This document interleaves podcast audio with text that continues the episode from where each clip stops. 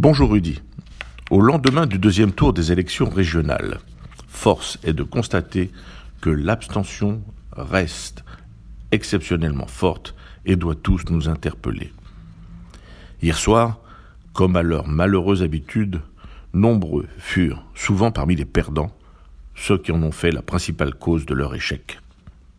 Hier soir, sur tous les plateaux de télévision, nous avons assisté au traditionnel bal des déçus, des hypocrites et des yaka faucons.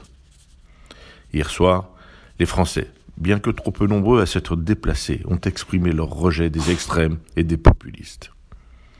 Par l'abstention, ils ont exigé des élus plus de considération et d'écoute. Par leur refus de l'extrême gauche islamo-gauchiste de la France insoumise et l'échec du Rassemblement national partout où il claironnait son implantation forte, les Français ont envoyé un message fort à moins d'un an de la présidentielle.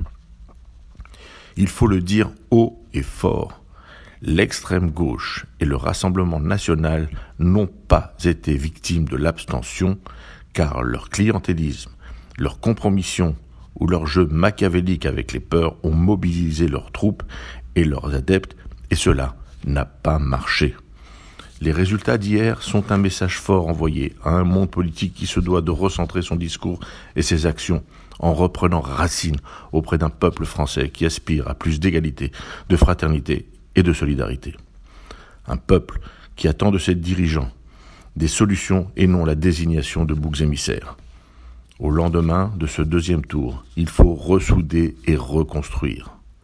Bravo à tous ces élus reconduits dans leurs fonctions et présidences. Leur réélection a montré que le travail paye et qu'il faut continuer à cultiver le merveilleux jardin dont ils ont la responsabilité.